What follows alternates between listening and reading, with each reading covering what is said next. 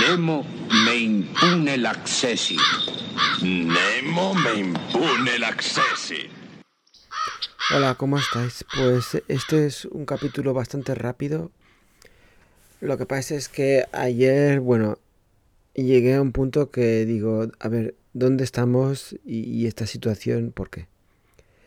Resulta que, bueno, en el título del episodio ya habréis visto que se trata de vacunas, pero no son vacunas de COVID, sino que en este caso son vacunas en general. Son las vacunas que se ponen los niños pequeños regularmente cuando nacen a los dos o tres años y luego la vacuna voluntaria de la gripe.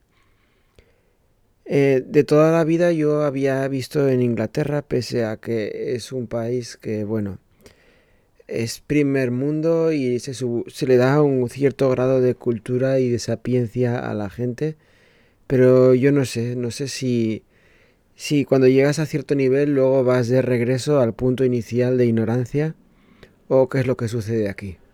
O es que a lo mejor la gente llega a cierto nivel y, se cree que tienen la verdad absoluta y, es ignorancia supina. Bueno, el caso es que ayer se ayer era el día que nos habían ofrecido la vacuna de la gripe voluntaria en la escuela para los niños. Ya nos habían avisado desde hacía una o dos semanas por la comunicación interna del colegio que podíamos darnos de alta, que en principio todo el mundo iba a estar como fuera y que los padres que quisieran que, que sus hijos entrasen en el programa tenían que registrarse manualmente. Bueno, pues nosotros eso es una cosa que, que hicimos, ya lo habíamos hecho el año pasado. Es una vacuna que la ponen solo a los de primaria y secundaria, entonces te la ponen vía nasal ni te inyectan ni nada. Es una cosa muy rápida. Entonces, bueno, eh, ayer era el día, llegaron dos enfermeras a, a, las 10 u 11 de la mañana, no lo sé, y se armó un alboroto. ¿Por qué? Os podéis preguntar, pues aquí vamos a entrar ya en, en la comedia del asunto. Los trabajadores de la escuela y algunos profesores empezaron, empezaron a decir, pero, pero, ¿qué hacen aquí? Por favor, salgan con esos productos contaminantes, salgan de la escuela y esperen a que nos vayamos. Entonces, los trabajadores, los de la oficina, algunos salieron de allí. Los profesores, algunos salieron de allí, pensando que iban con productos radioactivos, tóxicos, que iban, iban a inocular virus vivos en los niños, entonces ellos no tenían que estar allí, tenían que estar lejos porque iban a ser contaminados, ¿vale? Entonces, bueno, primero, bueno, mi esposa estaba allí y vio todo eso. Ella estaba ahora haciendo un voluntariado en la escuela y vio todo eso y daba fe. Y le daba vergüenza ajena que en un sitio que se supone que hay docentes que tienen, se les presupone cierta inteligencia y cierte, cierto buen hacer. Y luego hay gente con carreras que está en las oficinas, en el área de finanzas. Bueno, pues todos están barnizados con, no sé, ese nivel de hipismo que la verdad hace mucho daño a este tipo de escuelas independientes porque yo ayer me llegué a cuestionar, digo, pero, pero es que esto, ¿esto qué es? A ver, la escuela está dividida en dos partes. Está dividida en un grupo de padres que son de estilo hippie, que son negacionistas de todo. Y luego mayoritariamente yo creo, o quiero creer, que estamos otros padres pues más normales que vemos los beneficios de que los niños estén en este tipo de educación un poco más abierta, pero finalmente vivimos en una realidad. El caso es que esta gente, bueno, hubo incluso padres que vinieron a recoger a sus hijos para que no estuvieran en, estuvieran en contacto con los niños que habían sido recién vacunados. Sí, o sea, es increíble. Entonces yo ayer me planteaba, digo, pero, pero ¿esto qué es? ¿Tenemos realmente que estar aguantando un sistema así? Eh, o sea, a ver, ¿dónde estamos? O sea, estamos perdidos en algún sitio, no sé, de África, que a lo mejor no hay acceso a la cultura que... O, estamos... ¿Dónde estamos? Y bueno, claro, nosotros ya tenemos nuestra vida asentada aquí, pero no nos cuesta nada cambiarnos de escuela. si es lo que necesitamos, ya lo hemos hecho en el pasado. Pero intentamos buscar los motivos y las razones para seguir aquí, ¿vale? Lo que es la comunidad en general, bueno, pues está muy bien, eh, pues pese a esto, y lo que los niños sacan de la escuela, pues es bastante positivo. Pero yo me planteaba, si hay algunos profesores, que no sé en detalle cuáles, no sé si es alguno directo que les da clase a mis hijos, si hay algunos profesores que ayer eh, escaparon muertos de miedo, como si se tratara de, de una bruja que había entrado allí. ¿Qué clase de educación puede estar dando a mis hijos una persona que, que crea las vacunas? Bueno, alguno me puede decir, oye, que no van a estar dando clases de ciencias, que para dar música, por ejemplo, pues no van a necesitar. Pero, pero bueno, y quién sabe, y si es el profesor de ciencias que está tratando de eso. Entonces, bueno, esto va a significar que precisamente ahora estamos en unos cambios estructurales en la escuela y es una buena oportunidad para, bueno, darles un poco de caña y decir, a ver, a ver, ¿qué es eso de que la gente se está escapando? ¿Qué es eso que de la gente, bueno, cada uno puede elegir ser ignorante o no, pero eso que no afecte, que no afecte a los niños, ¿vale? Que yo no quiero que mis hijos estén aprendiendo por ahí que las vacunas son malas o que, bueno, que hay una pandemia, como escuché el otro día a una madre por ahí. Entonces todo eso Claro, eh, en las escuelas eh, normales pues también va a haber gente así, ¿no? Pero bueno, voy a utilizar mi voz y voto para hacerla oír y esto realmente es que me ha resultado desesperante. No sé si habéis tenido la oportunidad de, de escuchar comentarios semejantes, no sé, en otras escuelas públicas eh, y si hay algún oyente que sea maestro o profesora de escuela y que me puede dar su opinión en base a qué se puede hacer en estos casos, ¿vale? Si de repente te encuentras profesores que, bueno, están con este tipo de pensamientos, de ideología que es perfectamente lícito, pero se tendría que quedar de puertas para adentro de su mente, ¿no? Y no contaminar a los niños. Vamos, es que ayer ver las caras de las dos enfermeras me contaban que era, bueno, era un poema y lo que, lo que deben tener que aguantar, ¿vale? Eh, bueno, he rajado un poco de todo este tema, la verdad eh, estoy más calmado, ayer estaba realmente con... Lo estábamos hablando, decir qué hacemos hoy, nos vamos a otra ciudad o qué, porque ¿qué nos ata aquí? Más que el bienestar y la educación de nuestros hijos. Y finalmente, si ahora podemos trabajar desde cualquier lado, y pues qué. O sea, que es una paliza tener que mudarnos, vender la casa, pasar por todo un trámite de mucho estrés. Pero en orden de, en orden de prioridades, pues, ¿qué es lo más importante en la vida, no? Más que, más que los hijos tiren para adelante bien y, y vivir de acuerdo a tus principios. Esa es la clave.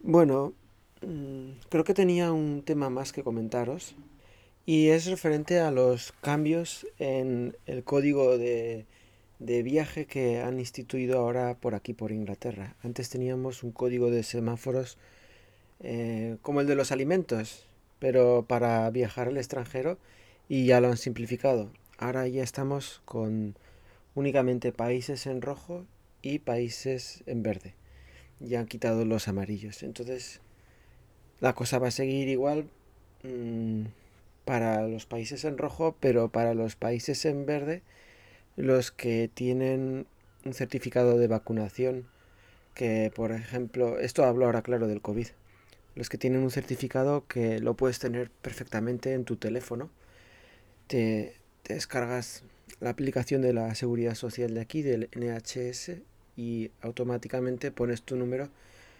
Bueno, haces todos los pasos para registrarte y ya te viene eh, cuando te pusieron eh, la vacuna, qué lote, qué tipo de vacuna, etcétera.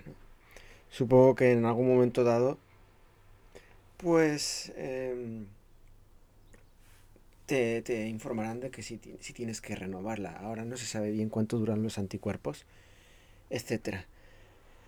Pues se supone que ya los que tenemos este tipo de vacuna podemos viajar con cierta libertad y las PCRs ya no van a ser obligatorias eh, lo único que necesitaremos será un lateral flow test que no sé cómo se dice en español, pero es el típico eh, es el típico test que te hacen así de andar por casa. Tiene muchos falsos positivos y tal, pero y falsos negativos, pero bueno, es una cosa muy rápida, ya no tienes que hacer ese desembolso de a lo mejor 100, 150 libras más por persona por viaje. Sin embargo, los que han elegido no vacunarse, que creo que vamos ahora como está estabilizado el, la vacunación a un 33% de no vacunados y parece que no está subiendo, no está bajando ese número, quiero decir. Bueno, pues ellos iban a tener que hacerse la PCR y pagarla de su bolsillo. O sea, ahí ya estamos viendo, bueno, no sé, eso es meterse en camisas de once varas, de decir, eso es algún tipo de discriminación, de que algunos ciudadanos estén pagando más que otros, ¿no? Aunque claro, la vacuna es gratuita, eh, pero hay gente que elige no ponérsela. Como digo, y eh, voy monitoreando el periódico regularmente y ya veo que el índice de vacunación se ha estancado en torno al 66-67%, ya lleva semanas así, no parece subir, o si sube ya es muy poco, muy poco. Me da la sensación de que ya no vamos a, a subir más. Entonces, a no ser de que la cosa se vuelva más agresiva y tal. Y bueno, no me sorprende viendo con gente como la que os he dicho, como en la escuela y en el entorno de por aquí, el 33% de la población que realmente piensa que o hay pandemia o que las cosas no existen, pues, como veis, ¿eh? Sin embargo, luego personalmente conozco a ciertos personajes que pues están, están fastidiados, ¿no? Tienen a lo mejor algunas patologías duras. Hay una enfermedad de la sangre, creo que es, joder, no me sale el nombre en español, Lyme disease, la enfermedad de Lyme, no sé si se llamará así. Y eso, por ejemplo, sí que existe, ¿no? A lo mejor COVID, eh, vacunas, ahí nos inventamos magufadas, pero esa enfermedad sí existe. Y luego la misma familia, pues, en su casa tiene unos inductores que conectan a la electricidad para protegerse de las redes wifi, ¿vale? Para las redes de los vecinos. Y bueno, es cosas llevadas al esperpento. Y en esta situación estamos. Eh, la sociedad tiene que acomodar cualquier tipo de personaje, pero tiene que ser resiliente y que no gracias a ellos pues nos vayamos a, la destrucción mental. Eh, en algún capítulo sí me gustaría hablar un poco de la destrucción mental, eh, pero tengo que saber a ver cómo enfocarlo. Destrucción mental me refiero a cómo nuestra mente, nuestra forma de pensar ha ido variando en estos últimos 20 años, desde que ha proliferado la red social, eh, los teléfonos, la economía de la atención, todo eso es bastante interesante y vamos a ver cómo, cómo evoluciona. Ah, un último comentario, antes de cerrar este episodio, que iba a ser muy rápido y ya no lo es tanto. Resulta que la semana pasada tuvimos una reunión de, de padres y madres, entonces la hicimos todavía por Zoom. La mayoría de los padres eh, estamos, era para niños de séptimo. El equivalente, bueno, no sé en España ahora cuál es el equivalente en mi época, séptimo de EGB. Entonces, la gente está, eh, muchos están de acuerdo con que los niños hasta cuanto más podamos demorar el acceso a pantallas, sobre todo móviles, pues mejor. Es una cosa inevitable. En algún momento van a tenerlo, pero cuanto más tardemos, más maduros serán para ciertas cosas. Y yo, bueno, en lo personal no me creo el cuento de decir, están perdiendo una oportunidad magnífica de aprender.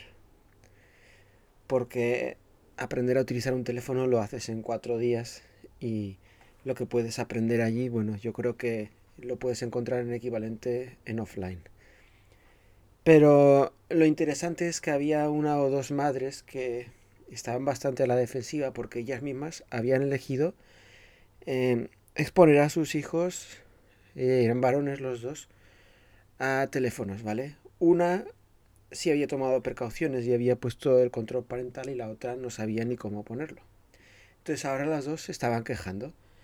y decían que, bueno, habían abierto la caja de Pandora y tenían muchos problemas, que inclusive niños de 11, 12 años habían sido ya expuestos a contenido pues de adultos y que claro, esos niños cómo, cómo van a interactuar con el resto de personas de su misma clase. Y como, pues ahí es casi casi como lo que decían de la vacuna, ¿no? Que unos niños pueden contaminar a otros. Ahí realmente puede haber un problema y no en que te pongan una vacuna de la gripe. Pues es tan fácil. Estas, estas señoras eh, se, se ponían las manos a la cabeza, se rasgaban las vestiduras diciendo, pero es que madre mía, he abierto la caja de Pandora, ya no hay, ya no hay nada que pueda hacer, esto ya está desbocado. Con lo fácil que es, entonces una persona sobriamente dijo, esto es muy sencillo de controlar, señora. Usted, el niño tiene 12 años, usted es la dueña de la casa, porque además coincide que las dos son eh, por problemas personales, son madres solteras, ¿vale? Entonces, ellas tienen control de decir, bueno, puedes utilizar el teléfono o, o realmente no. Y decir, hasta que tengas 14 años. Y bueno, va a haber rabietas un tiempo y ya está. Pero a esas, a esas edades, una cosa tan sencilla como controlar el teléfono, pues es que, jolín, eh, los magnates de Silicon Valley no dejan que sus hijos tengan acceso a dispositivos porque ellos saben que están diseñados precisamente para maximizar, para maximizar el tiempo que tengas que estar conectado online, ¿vale? Es una manera muy sutil y te piensas que estás en control de la situación, pero te hacen sentir a gusto, claro, no es que sientas que hay una pistola apuntándote, pero todo está para fomentarte de que estés más y más tiempo allí consumiendo y bueno, normalizando que eso es eh, un hábito saludable el estar siempre ahí el pendiente. Bueno, pues como digo, eh, los gurús de la informática eso no lo permiten en su propia casa. Entonces, bueno, nos debería de servir de indicativo de a ver qué es lo que pasa aquí, porque estamos nosotros haciendo eso a nuestros hijos, ¿no? Dejar que... Entonces, bueno, vamos a ver... Eh, aparte de WhatsApp, cosas como WhatsApp se quejaban de que hay mucha gente en sus entornos que tienen WhatsApp y tienen que utilizarlo para quedar, que si no se sienten aislados. Bueno, pues yo creo, al final lo que decidimos era hacer como un grupo de una decisión conjunta con todos los padres de la escuela, de la clase, para decir, bueno, vamos a utilizar o no vamos a utilizar. Y si no utilizamos, al menos todos los niños que están aquí, que son 20 o los que sean o 18, pues esos van a quedar por offline. Y nada de, de utilizar el WhatsApp del padre o de la madre, no, no, no. Van a hacer todo pues a la vieja usanza, como mucho, bueno, hablar por teléfono. Eh, claro, nosotros de vez en cuando sí utilizamos el WhatsApp para hablar con la familia que vive en el extranjero, enviar fotografías y los niños a veces tienen una videoconferencia o se envían un audio, ¿vale? Pero de ahí a estar utilizándolos y mucho menos sin supervisión, pues bueno, lo personal, cada uno que haga lo que quiera, pero yo creo que hay más riesgos que beneficios. De hecho, beneficios a estas edades, mejor que estén con su mente, pues de estar centrándola en un foquito y que toda su realidad venga de un cuadrito, pues mm, que exploren y experimenten lo que hay fuera, ¿no? Pues al fin y al cabo somos seres humanos. Que tengáis un muy buen fin de semana, sea cuando sea que escucháis esto, y que vaya muy bien. Lo mejor para todos.